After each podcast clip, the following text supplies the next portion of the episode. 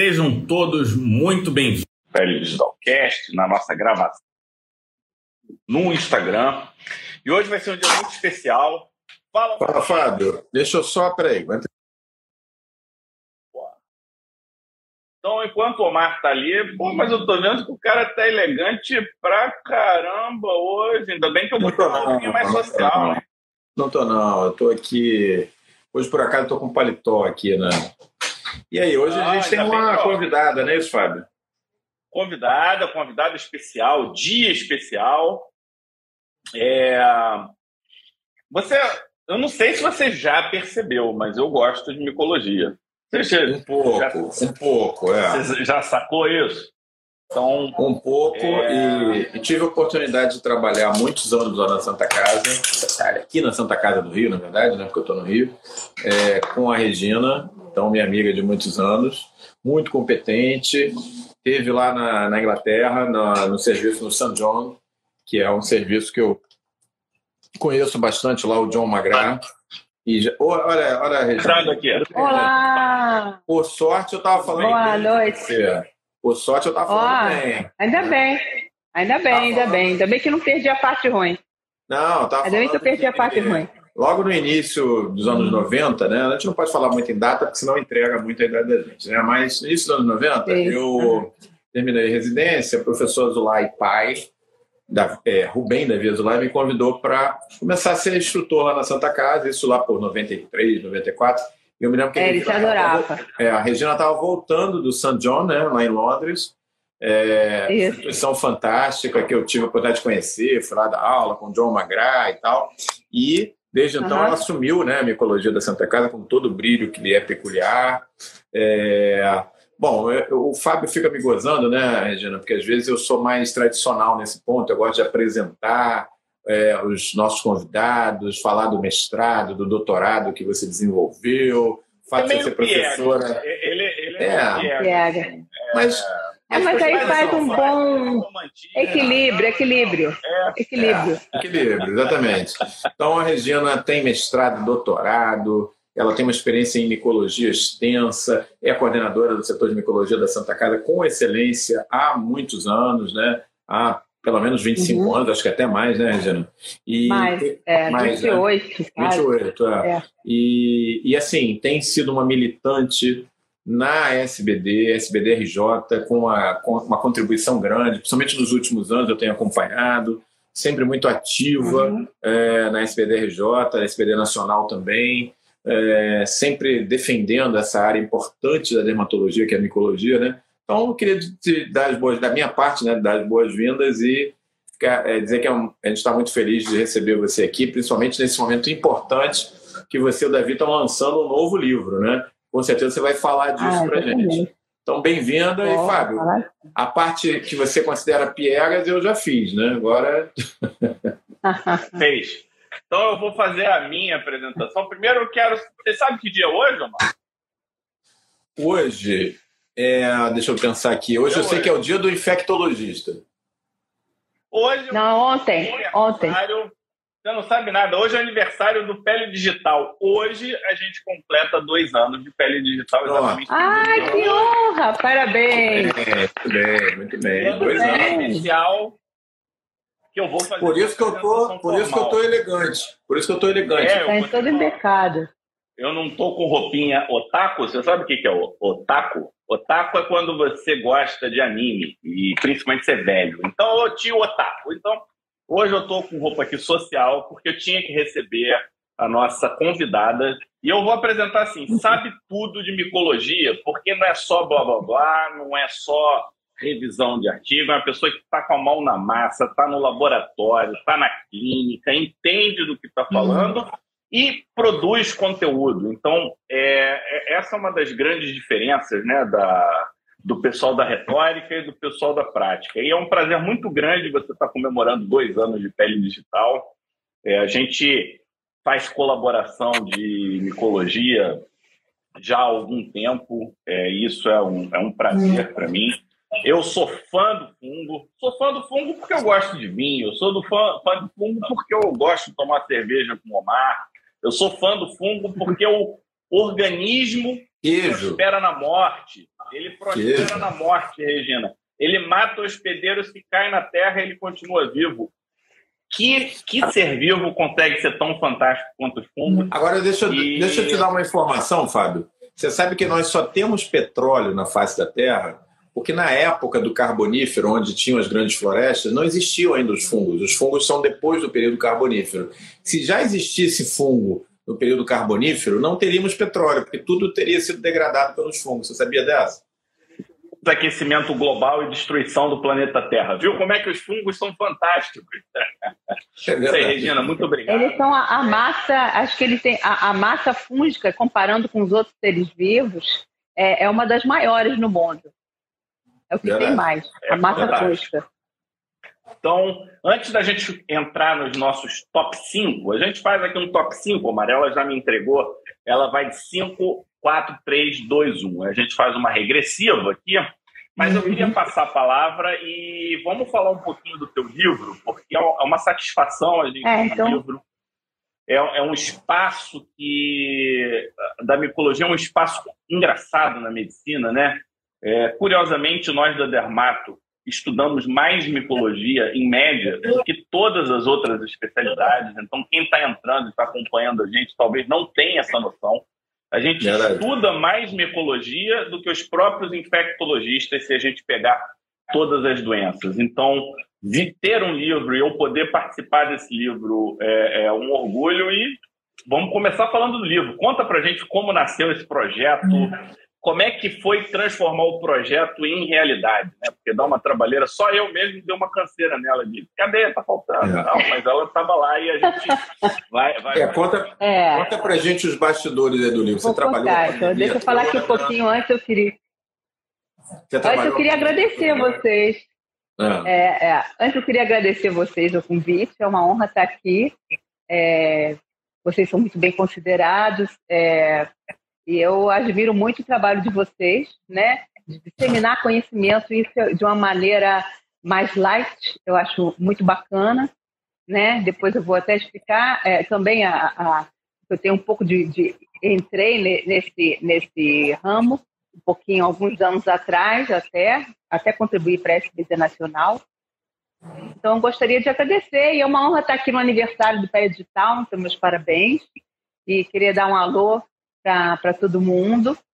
E queria contar um pouquinho é, como é que foi é, essa experiência de, de, montar um livro. Na verdade, essa ideia de, de montar um livro já, já é antiga, há muito tempo, já vem, já venho é, é juntando material. Né? Quando eu voltei da Inglaterra, a professora Zulay é, me convidou é, para, inicialmente, para ficar lá no, no ambulatório, depois me chamou para para é, montar, remontar um laboratório de micologia. Eu comecei aos poucos e com o tempo eu virei coordenadora da pós-graduação também. E aí montei é, o setor de micologia, que agora a gente tem, além do laboratório, tem um ambulatório de, de micologia.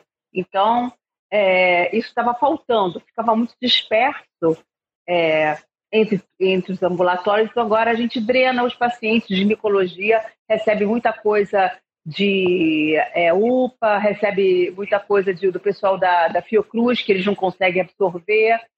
Então, a gente tem, eu tenho uma, eu consigo ver o paciente e o laboratório ao mesmo tempo, né? Então, a gente tem essa, essa, essa troca, isso que faz a coisa interessante. E eu sou uma apaixonada pela micologia, desde a época da, da Dermato. É, eu fiz Dermato na UERJ, né? E o, depois que eu acabei a, a, a minha, minha pós-graduação na UERJ, eu, é, eu é, ganhei uma bolsa de iniciação científica, que, que o tema foi micologia, e o professor Jarbas Porto foi o meu orientador. E ali começou meu interesse é, pela micologia. E depois também, é, também depois eu fiz um estágio na Fiocruz com Bodo uhum. e acabei indo para a Inglaterra fazer doutorado e fui aceita no St. John's pelo professor Rey. E assim começou a minha paixão pela micologia. Quando eu voltei aqui para o Brasil, é, o professor Azulay né, me chamou, né? E à medida que as coisas foram evoluindo, eu fui juntando material e, sempre tinha vontade de mostrar aos alunos uma maneira um pouco mais lúdica, mais, é, é, mais interessante, mais leve da micologia, que eles pudessem entender e, e como isso interage na vida deles. Então, teve uma época da minha vida que eu fiz um curso de novas tendências para tecnologia em saúde na PUC, e aí que culminou no curso de micologia online para SBD Nacional, uhum. que ficou, é, que ficou, era gratuito, foi, né? foi na gestão era, do. Era antes. É, foi antes da pandemia. Então, eu apresentei, olha só como eu estava anos na frente. Eu apresentei esse projeto lá para o Sanches em 2017. 2000 foi aceito pela direção. De 2018 eu fiz a gravação e 2019 é, no início de 2019, no final de 2018, início de 2019 foi para o ar, aí ficou 2019 e 2020, né? E aí depois veio uma outra gestão. Então ficou é, duas gestões, é, pelo que me consta, 3 mil pessoas é, assistiram esse curso. Era um curso que tinha três módulos com é, aulas de cinco minutos, é, todo com gamificação, podcast, quiz, literatura. Então, era uma coisa assim, isso antes da pandemia. Na verdade, a pandemia foi o finalzinho do curso, onde eles abriram gratuito para todo mundo que tivesse em quarentena poder fazer. E aí, depois de 2021, é que, que saiu. Então, foi muito legal, foi uma experiência muito boa. E a partir do material que eu juntei para esse curso, é que eu comecei a montar o livro. E como diz uma colega minha, é, Maria Clara Galhardo da Fiocruz, o, o que eu sou muito resiliente, eu sou persistente, apesar da micologia ser uma área muito importante para a dermatologia, ela é pouco privilegiada, mas eu não desisto.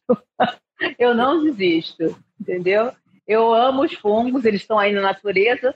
Eu sempre, quando viajo, faço minhas trilhas, eu adoro fazer trilha. Eu olho para as árvores, para as folhas e vejo que os fungos é, é, é, são a natureza, só que microscópico. Quando a gente olha no microscópio, a gente olha a, a natureza, é, é tudo a mesma coisa, né? Se a gente puder fazer é, essa evolução. Então, é uma paixão que eu tenho. É isso. Muito bacana. E, então, você... o livro está bem legal. Pois tem é, 28 tá capítulos. Você está com ele aí para mostrar? Uh, e, não, está lá dentro. Quer que eu vá lá buscar e voltar? Acho que eu sou ótima propagandista, nem trouxe meu livro. Eu, lá, que a gente, a gente vai fazendo aqui o, o meio de campo enquanto você pega. A gente dá uma enrolada. Ah, então vai fazendo que eu vou pegar. Peraí, vou lá. é. Enquanto ela vai lá pegar. E, com essa história, Omar, é o seguinte: é, não tem como não gostar, né? Você começar a trabalhar com jabas, pô. Aí você vai e vai com um Bodo, que é, um, que é uma lenda da mitologia do Rio de Janeiro. Era, né? Ele pode. Ah, é, lenda, eu acho que não morre. Morre, lenda? Não morre, não morre, não morre. Olha aí, ó. Ah, chega mais perto, assim, para a gente poder ver. Bota ele mais assim. Olha aí, pessoal. Micologia Médica, Regina Sketman e Davi Rubens Zulay. É o livro novo, lançado, o livro mais novo, podemos dizer assim, da, da, da, da Enciclopédia Dermatológica Brasileira, né? E recém-lançado, né, Regina? Já já está vindo. Recém-lançado, acabou de. É, já está à venda na, no site da editora Gen, www.grupogen.com.br e tem um desconto é, de 20% para os sócios da SBD. Então, é, tem um cupom que o pessoal tem que botar, que é Micologia20, aí vai conseguir o desconto de 20%. Show de bola. Tá aí, e quem comprar até... oportunidade. É. Exatamente. Até o dia 31 de maio. Então aproveitem. E na reunião da SBD também, nessa reunião da SBD nacional, agora RJ, na né, reunião mensal, vai ter assinatura de autógrafo. Então eu e o Davi vamos estar lá para quem quiser comprar um livreiro agora ou já é... tiver comprado, quiser trazer o seu livro, para a gente fazer os autógrafos. Tá? Agora, dia 27 de abril. Muito bom, então tá aí, olha. A gente podia arranjar um, podia arranjar um livro desse aí, autografado, para a gente fazer um. Não pode fazer sorteio, mas para a gente fazer uma premiação, uma coisa. Ia ser bastante interessante. Ah, é, vai ter, vai ter premiação.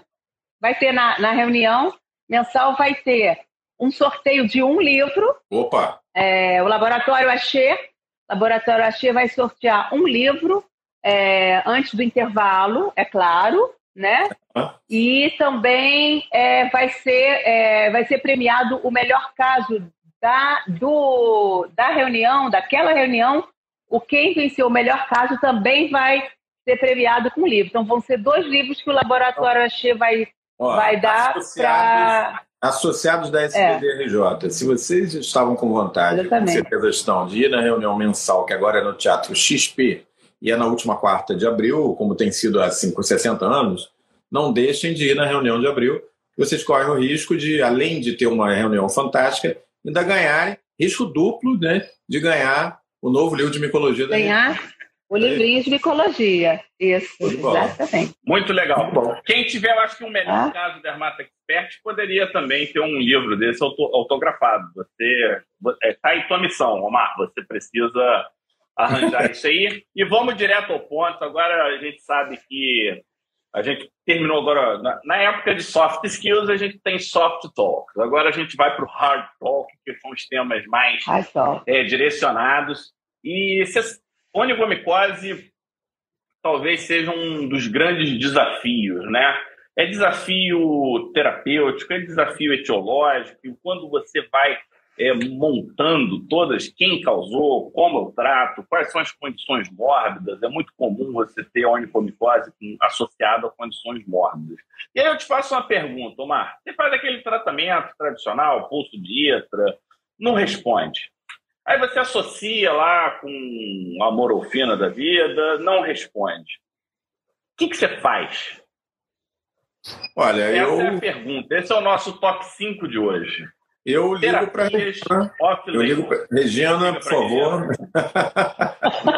Dá um help. É, eu, eu, até faço essa pergunta, Regina, é, das terapias off-label, né, quais que tem alguma evidência, das, se não tem evidência, quais que você é mais simpática. Agora, é bastante interessante a gente colocar a seguinte camada: qual que é a importância de identificar a espécie? Né? Eu acho que trazer isso para quem está junto da gente é, uma, é, um, é um ponto importante. Eu sou muito, eu sou fã de clipping para identificar a presença de fungo, mas eu devo parar por aqui, eu devo ficar satisfeito. Eu, o ideal é que eu realmente identifique a espécie. Como é que é o, o padrão ouro e, e um padrão aceitável para a rotina, porque a gente sabe da dificuldade. A gente pede micológico de unha, por incrível que pareça, as pessoas raspam a parte de cima da unha e soltam que deu micológico negativo. Ou então diz presença de leveduras, ou coisas do tipo sem descrever, ou, e, e por aí vai. Você deve ver laudos bastante interessantes, mas que não dão resposta nenhuma. Como é que está isso, né? Do diagnóstico uhum. de terapias off-label. Então, deixa eu falar um pouquinho do diagnóstico, né? Então, é, o padrão ouro do diagnóstico é, claro, você é, saber a, o gênero e a espécie. Porque, por que você precisa saber o gênero e a espécie? Uma das causas, você vai rastrear a fonte é, de infecção. Você vai saber aonde a pessoa se contaminou. Se a pessoa se contaminou é, no solo, ou se foi de uma outra pessoa, ou se foi de um animal. Então, isso é uma coisa importante, porque o tratamento só não é o suficiente. Você tem que tratar o meio ambiente e saber aonde você se contaminou. Então, isso é uma coisa importante. A outra coisa é que tem fungos que respondem melhor à terapêutica convencional do que outros. Por exemplo, um fungo filamentoso não dermatófito responde mal a qualquer coisa. É, o que a gente vê muito no laboratório são infecções mistas que respondem mal. Então, é, se você não tem a possibilidade de ter um bom laboratório perto, é melhor você fazer um clipping, tá? E pelo menos ter certeza que existe uma IFA do que nada. Agora, se você tem um laboratório que você pode acessar, eu recomendo é, fazer o, o exame micológico direto com a cultura e associar o clipping, que isso é o melhor. Tá? Se não pode, se a pessoa não tem, então pelo menos um clipping, porque às vezes você fica tratando um paciente como se fosse onicomicose e não é, né? E não é onicomicose, é, é outra onicopatia. Então, o clipping, pelo menos, ele descarta ou confirma a onicomicose. O exame micológico direto, ele descarta em termos, porque tem algum, em termos de unha, é, tem alguma, alguns exames que às vezes dão negativo, exame direto, e cresce a cultura. E isso não quer dizer que a pessoa não tenha o fungo. Isso quer dizer que na hora da coleta não houve material suficiente ou não foi rastreado todo o campo ou as hifas estavam destruídas, mas cresceu ali na cultura. E aí, o, o, a onicomicose, agente etiológico mais comum é o rubus, que é um fungo antrofofílico, muito bem adaptado, só que uh, ele não dá só na unha, ele geralmente está entre os dedos dos pés, na região plantar, né? Você tem que procurar em outros locais, às vezes a pessoa tem nas mãos também. Então, e ele responde bem a cloridrato de terbina fina, tá? Então, responde muito bem a cloridrato de terbina fina. Agora, se é uma infecção mista, e isso a gente vê muito no laboratório, quando a gente vê em pacientes, a gente vê dermatófito com bactéria. Aí já atrapalha um pouco o crescimento do fungo e o tratamento também ou dermatófito com fungo não dermatófito. Então você tem que primeiro tratar o fungo dermatófito e aí depois atacar o não dermatófito. Demora muito mais para responder. Então você tem que fazer associação de terapêutica né, em relação a esses fungos. Se você não tiver a cultura, você não vai saber. Você vai só ficar mudando de remédio.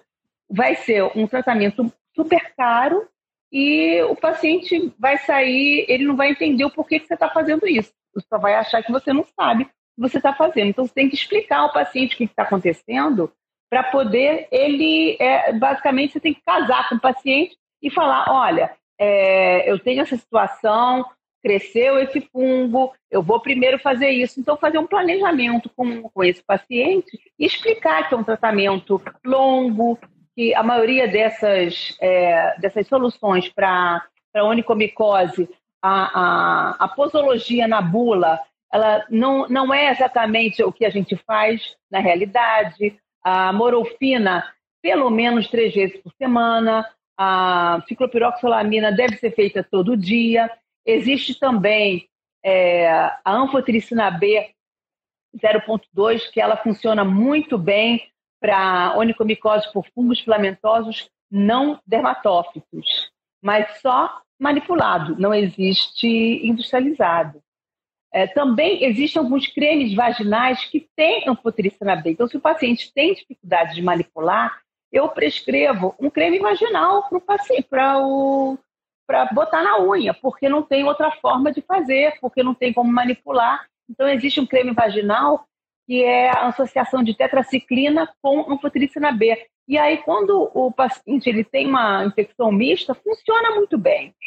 Outra, outra, é, outra, é, outra coisa que a gente faz também para paciente com onicobacteriose, que não deixa crescer, a gente pode fazer é, ou ácido acético a 3% manipulado, ou também colírio de gentamicina ou tobramicina. Funciona muito bem. O paciente fala, o que? Você está botando no meu dedo colírio, se está botando no meu dedo creme vaginal, você tem que explicar. Você já essa resposta maluca, né? Então, é, você tem que explicar, olha, a questão não é o veículo, e sim a substância.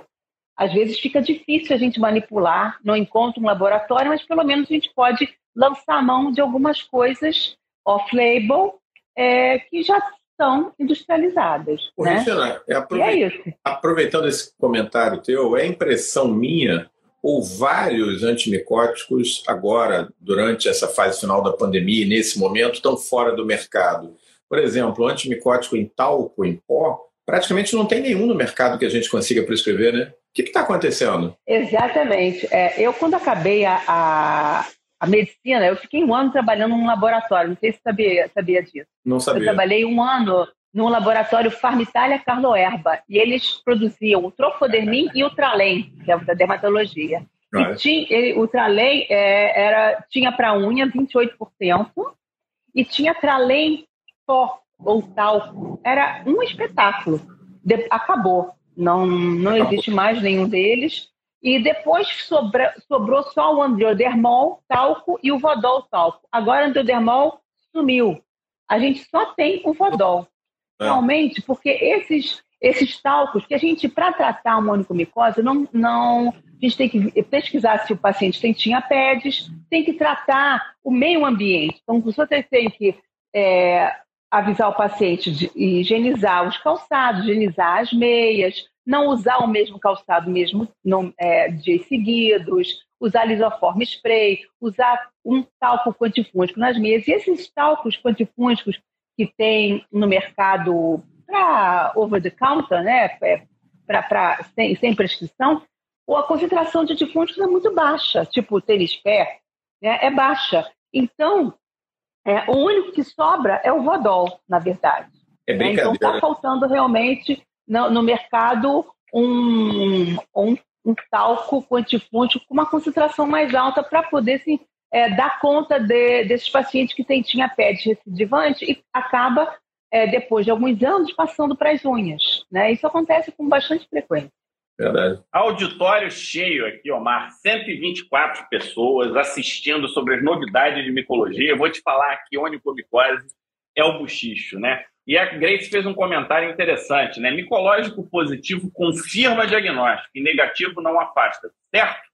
Então, parcialmente certo, eu diria, né? Porque dependendo do fungo, o exame micológico positivo talvez não confirme. E esse é um ponto complicado, que Sim. pode trazer. A gente poderia, inclusive, Omar, se você concordar, a gente pode fazer um dia de onicomicose, porque esse é um tema longo, extenso e com vários aspectos interessantes. Eu queria.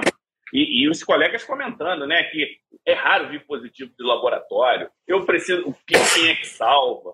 Poucos laboratórios têm capacidade de fazer essa cultura. Eu acho que o problema não é o laboratório, não. É verdade. Coleta. Porque eu, na época que eu coletei, eu não sei se eu já falei aqui, uma das maiores taxas de positividade de, de cultura de onicomicose foi na época que eu estava no laboratório lá, que é um ótimo laboratório da UERJ. É, nós somos um trio UERJ, né? nós três nos formamos na UERJ, e um dado Sim. interessante é que minha sutileza... A gente coletava, a gente coletava no ambulatório. É. Exatamente. Graças à minha sutileza e delicadeza, Omar, a minha taxa de positividade foi lá para as alturas, entendeu? É. Então, eu sempre, eu sempre tive em mente o seguinte: se a pessoa está lá na minha frente, o tempo dela tem que ser valorizado. Então, a gente tem que fazer o melhor exame possível e é um exame que incomoda, né? E aí eu acho que por conta desse incômodo, muitos colegas não fazem da melhor forma e aí a gente acaba tendo diminuindo a chance de, de Fábio, fazer o diagnóstico, né? Deixa eu fazer aqui o um comentário, né? É, nós três temos nossa vida profissional de alguma maneira ligada à UERJ, né? Eu fiz a graduação na UERJ, a, a Regina fez a pós-graduação, não sei se é graduação também, Regina, não? A graduação também, eu me formei pela é, UERJ em 86. Pós-graduação, Fábio é. fez o, a uhum. residência e meu filho a gente ficou sabendo no sábado que passou para o UERJ, né? Deve, deve ir para o UERJ. Né? Ah, parabéns! Muito bem, muito tá muito bem, feliz. que orgulho, que orgulho. Da instituição, formei lá, né? É, talvez, assim, um dos períodos melhores da minha vida foi o período da UERJ. Eu tenho, assim, tive a sorte de passar para a UERJ com muitos amigos da época de colégio, então meu período de faculdade foi muito bom lá na UERJ. É uma instituição muito bacana, muito, né, muito legal. Ah, isso é, isso é pai babão, pai babão. Não, a UERJ é boa, não. muito é boa. É de parabéns, é, Omar, parabéns pelo filho, que hoje ele pode escolher onde ele quer fazer, né? Isso é um, não, é, não só é pastor, mas ele pode escolher. Isso é é uma oportunidade única. Mas por que, que eu falei esse lance da coleta, é, Regina? E os colegas talvez não saibam. Se você coletar hum. certo no teu laboratório e pedir para fazer a cultura do material que você coletou, funciona. Então, às vezes a gente Sim. fica, ah, eles não sabem coletar. Então, coleta você, cara. Entrega o material que você quer que faça a cultura e diz Fábio, onde é que é esse material. Então, como que você aumentou a positividade? Como que você aumentou a positividade lá da micologia? Como é que você colhia? Como? Então eu vou, vou dizer para você. Você tira aquela, aquela camada da frente, porque a gente sabe que ali na frente está sendo empurrado, né? Um monte de queratinócito velho, tudo isso não serve. Queratina não, a gente não quer. Então eu, eu tiro da frente, se puder dar uma lixada, lixa. Aí eu, com a minha sutileza, eu vou lá no. Próximo, viu? Vou até repetir aqui a face. Vou até onde tem, onde tem unicólios, eu vou lá. É a matriz, o Miguel, né? É, vou... só que tem um detalhe: não pode sangrar, porque se sangrar, diminui a taxa de positividade. Então, é, é esse equilíbrio que a gente tem que ter na hora de fazer. Então, o que, que vocês fazem? Vocês cortem o pedaço que está na frente, manda para o pipping. Aí pode dar uma lixadinha, e aí você tira o, o, os primeirinhos e começa a coletar os que estão mais lá atrás, vai coletando. E aí não, não faz uma poeirinha, não. Tira tudo, tira. Volume aí é poder. Vai pá, aí você põe num papel alumínio, dobra esse papel alumínio, aí você identifica bonitinho, põe num frasquinho, fala coleta, unha A, B, C, D, D. Aí você vai aumentar a tua positividade. Para de transferir o teu problema para o outro. Por isso que a positividade é baixa. Você gostou da minha dica aqui, Regina? Você acha que... Muito boa, maravilhosa. não, não, foi muito boa. Né? É, eu diria que é, você pode também, é, pode ser um, um, papel cartão também. Papel. É, lá na Inglaterra, o que eles fazem, eles têm um papel cartão, eles dobram em quatro e aí escreve em cima do papel e, e pode botar no frasquinho ou no envelope também, dá para o paciente levar para o laboratório. Entendeu? Muito bom. Pode ser papel cartão também. Ah, mas tem que ser um papel cartão escuro. Escuro. Não pode ser papel cartão branco, porque senão ah, ah, não dá para enxergar a escama, né? Ah, Tem que ser papel cartão preto. O, o, o papel tá? alumínio é porque não rasga, tá? É só por conta disso. É, o papel alumínio, alumínio também é bom. Não é, não é, nenhuma, tipo, alumínio. Se você botar entre duas lâminas e fechar, também vai funcionar. Também, entre duas lâminas, é.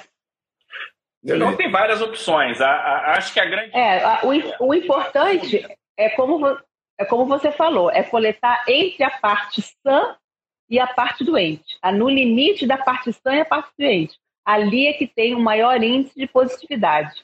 Na onicomicose e nas outras lesões da pele glabra também, que é na periferia. É no limite da parte sã e a parte doente. Ali tem mais, é, tá, as dicas são mais novas, né? O pessoal está gostando das dicas aqui. Muito bom. No nosso top 4 hoje, Omar, eu vou trazer um ponto que é muito interessante, que foi o buchicho lá da fase em que a gente começou há dois anos atrás, quando a gente falou de dermatóide. É, na época, o pessoal não conhecia o novo nome do micrósporo Gibson e é, é, impressionante como o mundo mudou depois da, da biologia molecular, né? E, e no mundo da micologia, isso assim quem está há dois anos sem ler fungo, eu vou falar, você não lembra, você não sabe nada, tá, mudou tudo. Tem até gente nova aí no pedaço, você acha que é uma doença é outra.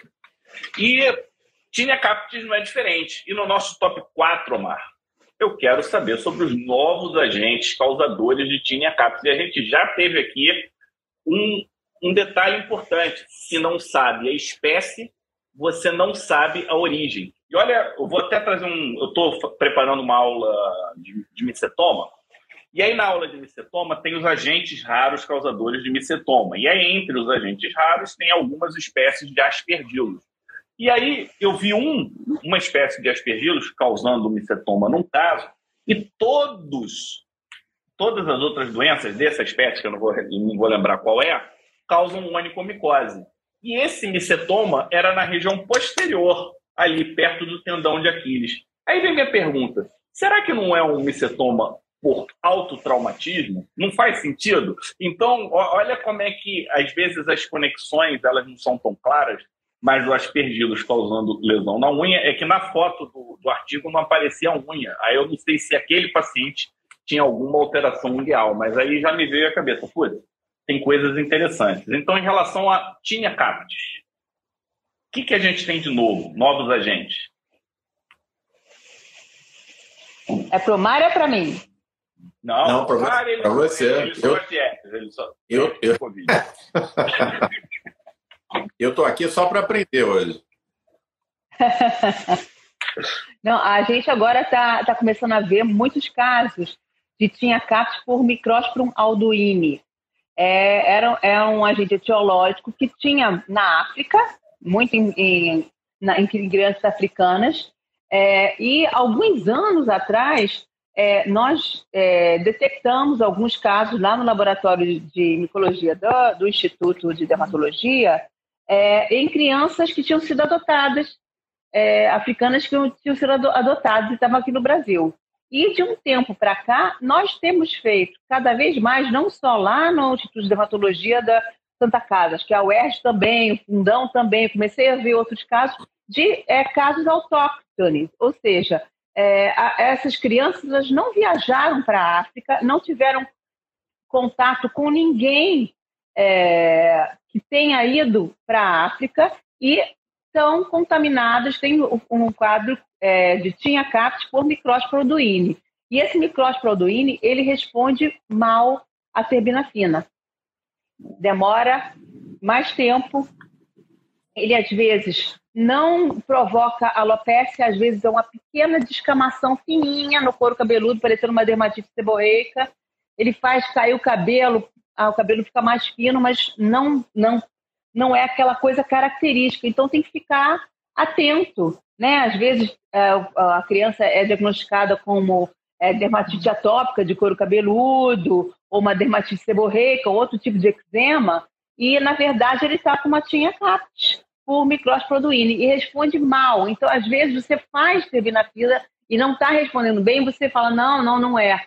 Ou também o que pode acontecer, como ele é muito parecido, a cultura com o Microsporum canis, e também é do gênero Microsporum, pode ser erroneamente é classificado em alguns laboratórios como Microsporum canis. O Microsporum canis é um fungo zoofílico, é, geralmente se, se contamina de gato. O micrósporum aldoine é um fungo antropofílico, é de uma outra pessoa que esteja contaminada com esse fungo. Então, a fonte de infecção é bem diferente. Né? E o micrósporum canis responde é, bem à grisofulvina e, em segundo lugar, a terbinafina. Já o micrósporum aldoine, ele responde super mal à grisofulvina e responde médio à terbinafina. Então, a gente tem que fazer é, itraconazol, mas itraconazol não tem é, remédio comercial. Então você, a gente tem que manipular itraconazol em xarope, 40 miligramas por ml, e fazer de 3 a 6 miligramas por quilo de peso dia. A média de 5 miligramas por quilo de peso dia, um xarope de itraconazol para essas crianças. Tá? Mas mesmo assim, demora muito, ele, a, a gente acha que está curando, ele volta, é recidivante, então tem que ficar acompanhando por muito tempo e pesquisar os adultos do domicílio, que às vezes os adultos eles podem ser portadores sãos. Então, para ver se no couro cabeludo ou em outro lugar do corpo do adulto que cuida da criança, se não tem um, um foco é, de infecção que a pessoa não, não saiba, né? É isso. Tá aí. Aspectos aí. bem interessantes na clínica, ou seja, uma apresentação clínica que não é aquela apresentação clássica. Tonsura, né? né? Aquela. É, tonsurante, não tonsurante. Então você tem que ficar atento. E você falou desse caso, Regina, eu me lembrei um de consultório. Eu falei, cara, isso aqui parece uma dermatose, mas não tem nada a ver com dermatose. E aí você vai olhando, não encaixa bem a gente tem realmente esse problema do laboratório, não é só a coleta, a gente sabe que alguns laboratórios têm dificuldade com o micológico e quando você é. descobre um para chamar de seu, adote, porque realmente é, é muito importante. Alguém falou e... aqui um laboratório no Rio de Janeiro, acho que Richer, né? Fleury. Alguém oh. deu Fleury. Fleury, falaram que o Fleury é muito bom. Bom, é, é o da Santa Casa, no Rio de Janeiro recebe. Boa. recebe paciente de, de fora, é do Instituto. Então, Nosso laboratório recebe. É, é, aceita particular, né? Então, quem for do Rio de Janeiro. Particular, é, não um convênio. É. é. é. E um ponto interessante aí, que lá no início, quem chamou a atenção, você lembra o nome do micrósporum gypsum, Omar? Ou, ou já saiu do teu radar? Eu sei, é... ligado.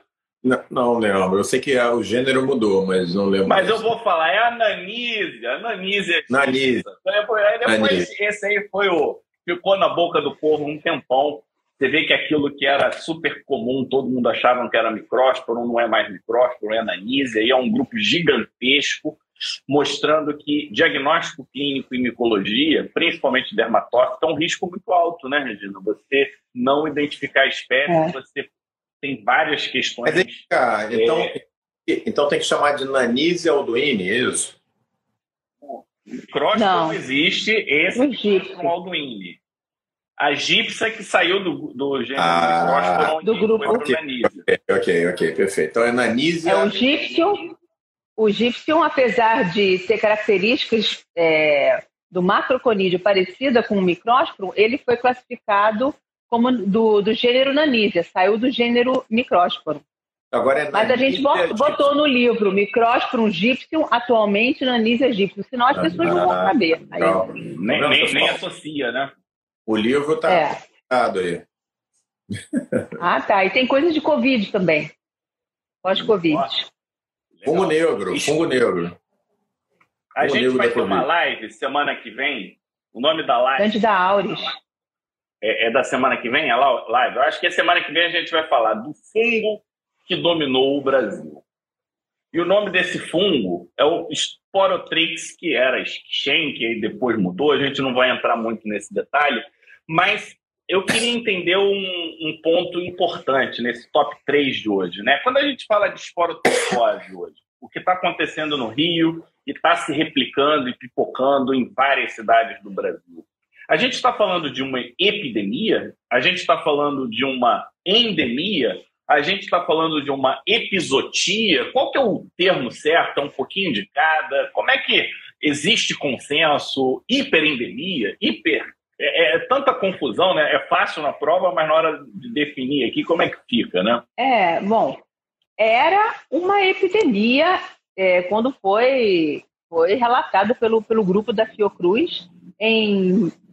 Que ano foi? Foi em 1998, faz, Acho que foi faz 98 muito tempo. 99, uma coisa 98, assim. é. E virou uma endemia, né? Virou uma endemia. Agora, o que está acontecendo é que saiu do Rio de Janeiro e já foi para outros estados. Já, já foi para Minas, São Paulo, já foi para Recife, já foi para o Centro-Oeste, Manaus também? Bombando. Então, já, e também já saiu do Brasil, já foi para Paraguai, Uruguai e Argentina. É, o Fábio é um cat lover. Ele tem vários em casa. Ah, eu também. Eu também tenho. eu tenho uma gata, mas o eu Fábio. sou cat lover. Tem quantos? Quantos gatos você tem, Fábio? Ah, a gente cria acho que 10 ou 12, mas não é lá em casa, 12. a gente vai criando. Assim, né? Ah, legal. Gente, eu amo a gato. Gente cuida, tem um espacinho para eles lá. Algum deles é, pegou, não? Não, claro, porque não. foi antes, foi antes, né? Antes da pandemia. Depois da pandemia a gente não pegou mais. Eu já falei para Valesca, não pega, porque se pegar é. um com doença, vai contamina todo mundo que está lá, não tem jeito. Se pegar, tem que botar em quarentena, tem toda uma, uma regra. É verdade. É, é. Não, mas é, na verdade o que está acontecendo é que essa essa endemia é por esporotrix, mas a esporotrix brasiliensis tem uma característica peculiar clínica que nós, dermatologistas, devemos ficar atentos.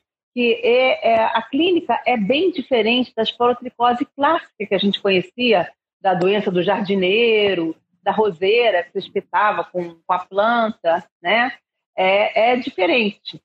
As lesões são bem mais exuberantes, pode ser, é, a pessoa pode se contaminar através de mucosa, o gato, ele, ele fica com a doença tão extensa que ele, quando espirra, o, o espirro dele, ele pode é, jogar o fungo no ar e, às vezes, se cair no olho, às vezes já vi é, até conjuntivite por, por esporotrix. Mas também o que está acontecendo é que, como esse, esse, essa espécie brasiliensis é muito antigênica, é, muitas pessoas têm características clínicas parecidas com outras doenças fúngicas, como a coccidioidomicose. Pacientes têm é, eritema nodoso, paciente tem artralgia, paciente tem síndrome de Sweet, é, então é, uma multiforme. Então, isso, e no início do tratamento, isso pode acontecer junto com a clínica, ou às vezes, quando a gente começa a tratar, o paciente desenvolve na primeira semana é, eritema nodose. Eu já vi isso. Então, com, quando o paciente já vem com a clínica bem exuberante da lesão e o eritema nodoso, a gente pode associar um, uma dose baixa de corticoide por é, alguns dias, até 10 dias, para não elicitar eixo hipotálamo hipófise, para tirar o paciente rapidamente dessa reação que a gente chama de reações de hipersensibilidade. Né? Na verdade, o eritema nodoso ele é estéreo, não tem o fungo lá. O fungo não está disseminado. Simplesmente uma reação é, imunológica Isso. à distância a, aos, aos componentes antigênicos do fungo. Então, o esporotrico brasileiro é muito antigênico. Então, fiquem atentos. Né? O paciente, muita gente se queixa de artralgia, bastante gente. Já, já publicamos um artigo de educação médica continuada nos Anais Brasileiros de Dermatologia, acho que foi em janeiro desse ano, falando dessas diferenças, é, reações de hipersensibilidade, formas mais graves, é, também pacientes com AIDS, com SIDA, é, bem desenvolvida, tendo formas é, muito disseminadas, pacientes alcoólatras com formas disseminadas, como se fosse é, bem imunodeprimido, né, uma mortalidade maior, deixa mais, mais cicatriz. Então, é, é uma doença que tem que ser tratada rapidamente. E às vezes responde pouco à medicação convencional. Que na Fiocruz eles dão o itraconazol, então eles têm bastante experiência itraconazol. A gente usa muito iodeto de potássio, é mais barato, mas tem muitos efeitos colaterais, tem pacientes que não suportam. Então, tem trabalhos que associam é, iodeto de potássio com itraconazol, ou itraconazol com terbinafina, ou pacientes que não podem fazer terbi, é, uso de itraconazol, podem fazer também terbinafina. Aliás, eu fui da banca da tese da Glaucia Franciscone, que fez, é, tratou é, com terbinafina, né, é, pacientes com esporotricose e teve uma resposta bastante semelhante. Né? Então, isso pode ser feito para aqueles pacientes que não podem usar o itraconazol por uso de é, simvastatina, né? Ou por outras comorbidades, né? Muito bom. Você vê que a nossa família está mofada. Uma, é paracopo tá. para um lado, esporotricose para o outro, lobomicose aqui. Então, é, a gente tem a Karina, a Karina segue a gente aqui, ela é veterinária, se eu não me engano, e ela falou que gatos que têm imunodeficiência felina não têm apresentado esporotricose. Então, isso é um aspecto é, é, é interessante, né? É, relacionado à, à esporotricose felina. E, e vem o, a gente vai comentar mais semana que vem, mas é fundamental que o médico saiba orientar o dono do gato porque eles tendem a querer descartar o gato na terra, que é o ambiente onde esporotrix se cria. Então, é, você vai achando que você está mandando bem, você acaba mantendo aquele ambiente contaminado. Né? Então, é, esse é um dado que vale a pena e o conhecimento ele não tem que ficar restrito né, ao remédio, é muito mais. Ó, aqui a Zampessi Márcia falou, professora Regina Sketman, eu sou, como é que subiu aqui? Super sua fã. Olha, já tem tentando aqui. Obrigada. Só pude ingressar agora, mas verei mais tarde, porque vai ficar gravado um tempo e para quem não conseguir pegar aqui, a gente vai colocar no nosso podcast, tá? É, nananã, a Karina dizendo que esperava que aparecesse mais a associação, né? Como se fosse juntando, né? Como a, o HIV a gente vê, né? O HIV, a esporo deixou de ser um, uma micose de implantação e passou a ser uma micose de implantação sistêmico oportunista. Eu posso reclassificar assim? Sim. É, pode, pode sim. É, a, a ela, é, a gente vê casos também de múltipla, múltiplas inoculações. Quando a pessoa cuida do gato, então tem lesões é, disseminadas pela pele e não necessariamente a pessoa é imunocomprometida. É, já tivemos casos de, de, pacientes, por exemplo, que tiveram um, múltiplas inoculações e, além da forma cutânea, tiveram a forma óssea também. Paciente não imunodeprimido. Então, tem que ficar atento com esses pacientes, né? É, que tem muitas lesões, investigar é, o, a, a, parte óssea, pulmonar, né? Que é importante, isso pode acontecer, porque essa espécie é uma espécie mais invasiva, né? A clínica está diferente da da espécie que a gente conhecia de muitos anos atrás, mais de 20 anos atrás. Você vê o que é ponto de vista, Omar? A gente fala que o nosso problema de micose é por conta do gatinho ou do cachorro. A nossa colega veterinária está falando que os problemas das micoses nos gatos e nos cachorros são por conta dos donos que têm onicomicose. Olha aí, você vê que tudo é uma questão de perspectiva, né? Quem que está causando a doença em quem? É, eu queria trazer um ponto no nosso top 2 de hoje, Omar, que é o seguinte: é, toda vez que a gente mexe na terra, a gente corre o risco de se expor isso foi muito bem documentado com essa obra faraônica. Eu queria até saber se vocês gostaram dessa obra, né? Que foi a obra do Arco Metropolitano aí no Rio de Janeiro. Vocês gostaram dessa obra? É a pergunta top 2. E aí, junto com essa resposta, vocês podem me dizer o que, que veio de brinde com essa obra faraônica, que eu não sei ainda se vocês gostaram, né? Olha, é, corta caminho mas fica um pouco deserto e tem tido muitos assaltos. Então, de noite não vale a pena passar pelo arco metropolitano. Mas é, realmente ele, ele, ele ajuda. É, fica, o pessoal fica com medo de pegar porque é muito abandonado. Como a Alvar Farol, é.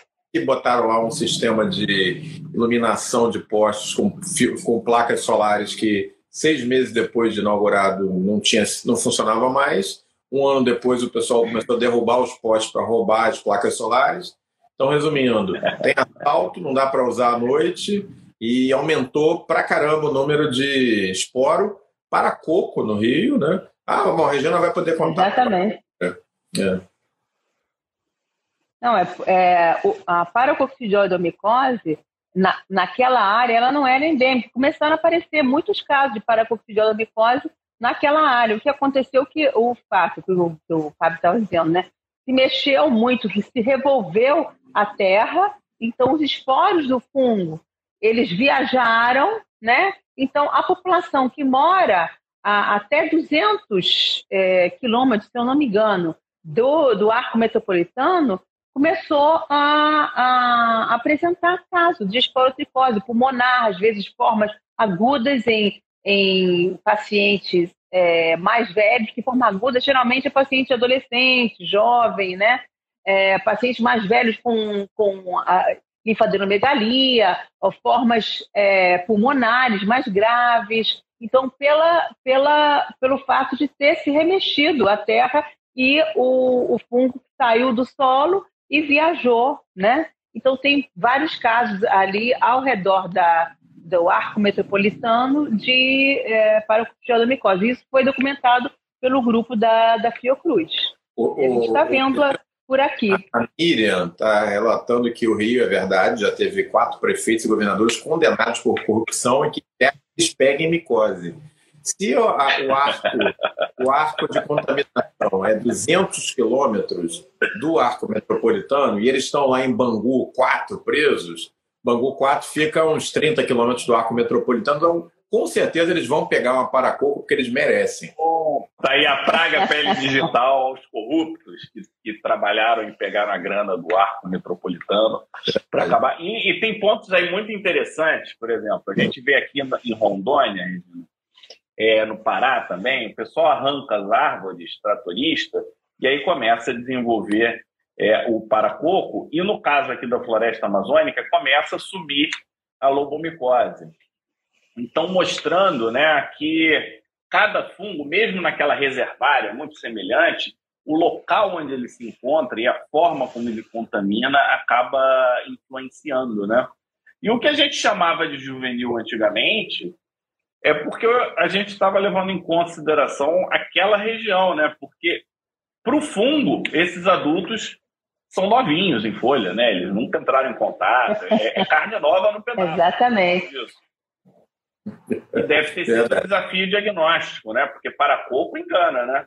Quem não conhece paracoco não lembra dele, não. É, é engana, mano. Massa batido. É, não é, é. Nós tivemos um caso. Paracoco é, muito... não, não era uma coisa comum. A gente via muito do paciente que via de São Paulo, Minas. No Rio não tinha tanto. Alguns locais no interior, de mais altitude, mas próximo aqui à capital, a gente não via. E agora estourou o número de casos. Né? É, nós tivemos há pouco tempo alguns casos é, de paracoco é, cutâneo, com manifestação cutânea, no couro cabeludo e na face, assim, sendo diagnosticados como sarcoidose, como lúpus eritematoso, cutâneo, discoide. Então, ele é uma, uma doença que vai é, mimetizando outras dermatoses, então tem que ficar bastante atento mesmo. É, o meu pai comentava, né? Quem não conhece, meu pai trabalha. Corruptos em Brasília, Fábio, no chat aí.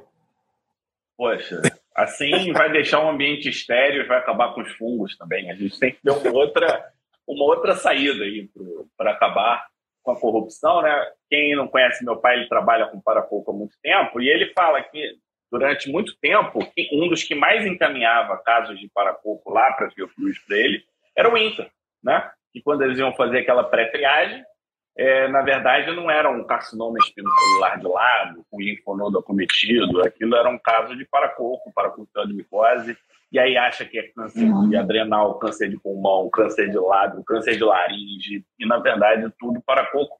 Não, Inclusive, é. a gente teve um caso no, no nosso hospital de câncer que ele estava no centro cirúrgico com um time do, de cabeça e pescoço, a maca passou por mim e eu falei, vocês vão operar um paracoco por quê? E aí ele falou, não, é SEC, não, não, tira, tira esse SEC aí e faz esse Bactrim que semana que vem esse SEC vai estar tá bem melhor.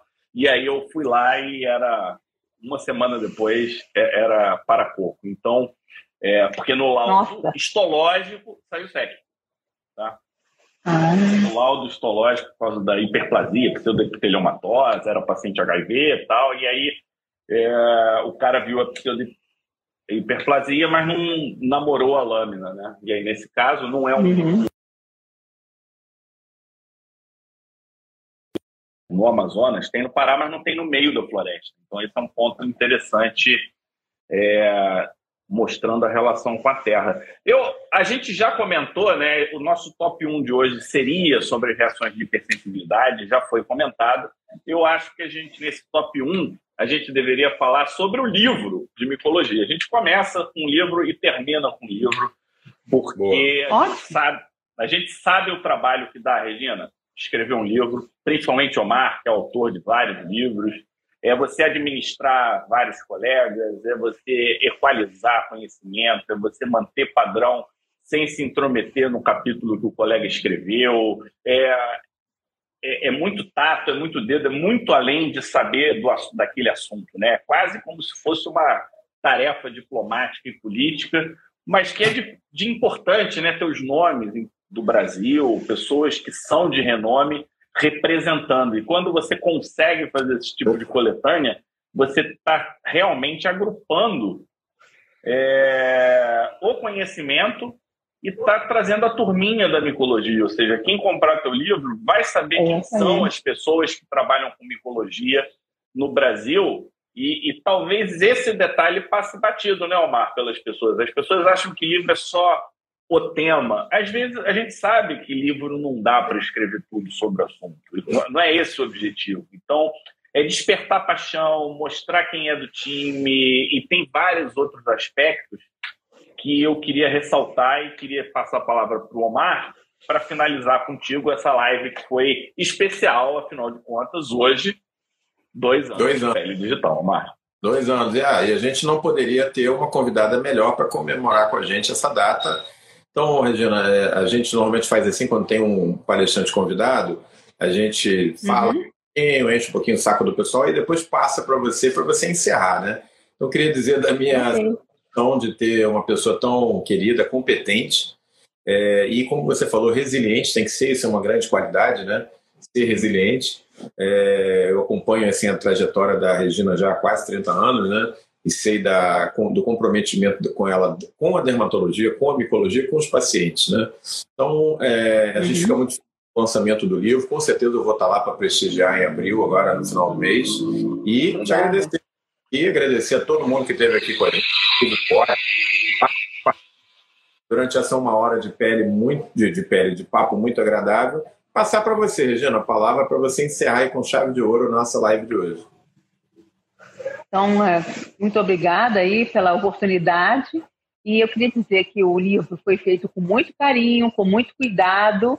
É, eu espero que todos aproveitem. As pessoas que participaram, uma delas foi o Fábio, é, e uma turma boa de Manaus, então eu fui mapeando o Brasil todo e convidei as pessoas que realmente trabalham com fungo, então em Manaus, em, é, no Pará, em São Paulo, no sul do Brasil. Então, convidei as pessoas é, no, no, centro do Brasil Central também, em Brasília, as pessoas que realmente trabalham com fungo, que têm algo a contribuir para para o ensino, para o aprendizado, né? E além disso, eu fiz uma coisa legal, que botar um resumo, uma tabela de resumo, um fluxograma de como a pessoa deve raciocinar em relação à doença. Então, ela pode usar o livro para poder estudar um pouquinho mais e é, ir na bibliografia. Se ela quiser fazer uma consulta rápida, também tem a tabela.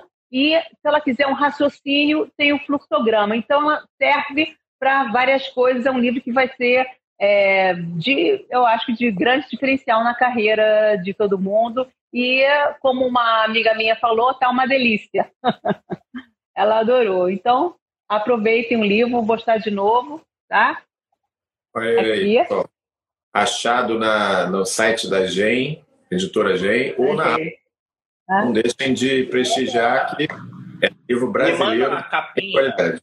É, Regina, me manda a capinha do livro e o link, que aí eu coloco no tá. nosso, tá. no nosso aqui, nos nossos stories, que aí é uma forma da gente ajudar a divulgar e a agradecer a presença de todos. Obrigado, Omar, mais uma vez por esse dia, pelo nosso aniversário Pele Digital. Obrigado, Regina, por ter aceito estar aqui na festa. Obrigada. Porque aqui no Pele Digital a gente comemora com conhecimento. E até a próxima oportunidade. Lembrando que já pediram aqui, Omar, evento de onicomicose. Então, se a Regina topar, a gente organiza assim, um evento de onicomicose. Aliás, é, na Academia Gen tem uma aula de onicomicose minha, se quem quiser, tá bom? Legal, já está convidada, vamos organizar. A gente estava esquecendo, quinta-feira, que é o dia da nossa dia que a gente dá aula para a turma de imuno, a gente vai fazer um evento aberto em que nós vamos falar da, do racional da terapia de psoríase, Regina. Então, hoje a gente tem diversas Nossa. opções e aí a gente vai responder. Será que a gente deve seguir com os protocolos mais tradicionais, iniciar com metotrexate, fototerapia, ou já devemos ir direto para um biológico? E quando escolher o biológico, a gente começa com qual? TNF, interleucina 17? Como é o racional? Então, o como a gente está qual que é o racional imunopatológico e o que, que a gente consegue fazer no Brasil. Esse é o tema da nossa próxima live, está aberto para todo mundo que é médico. Tá ah, essa eu vou querer ver também. Participem. Está no link da bio. É só ir lá, clica, se inscreve. A gente está checando o CRM, porque lá a gente vai falar de terapêutica, tratamento, dose. Então a gente precisa é, checar. E para quem é aluno do nosso curso de imuno, esse material vai ficar gravado lá, né, Marco? Ele poder ver e rever quantas vezes quiser. Mais uma vez, obrigado a todos. Eu sempre falo mais um pouco, então tchau, até a próxima. Tchau, boa noite. Tchau, muito obrigada. Obrigada, boa noite.